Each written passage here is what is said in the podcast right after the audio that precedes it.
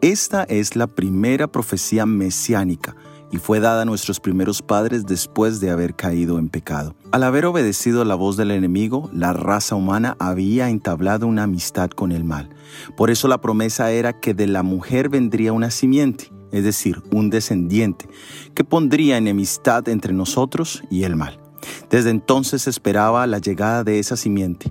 Cada hijo que nacía era una esperanza de liberación del yugo del pecado.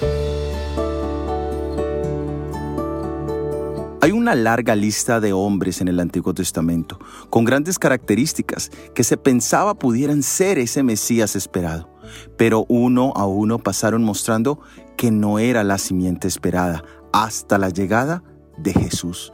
Dice Lucas capítulo 1 versículo 35.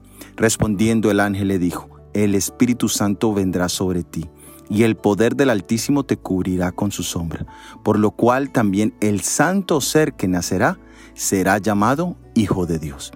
La obra santificadora del Espíritu Santo separó a María para el propósito de concebir a Jesús. Es un misterio la misma concepción de la vida natural en el vientre de la mujer, de acuerdo a Eclesiastés capítulo 11 versículo 5.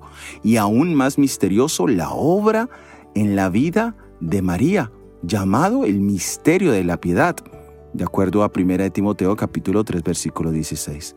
Es por eso que Jesús sería un ser santo, donde tendría la naturaleza humana y la divina unidas. Y es en este punto donde nuestro Salvador puede entendernos en nuestra condición, de la misma manera en que cada uno de nosotros hemos nacido de mujer.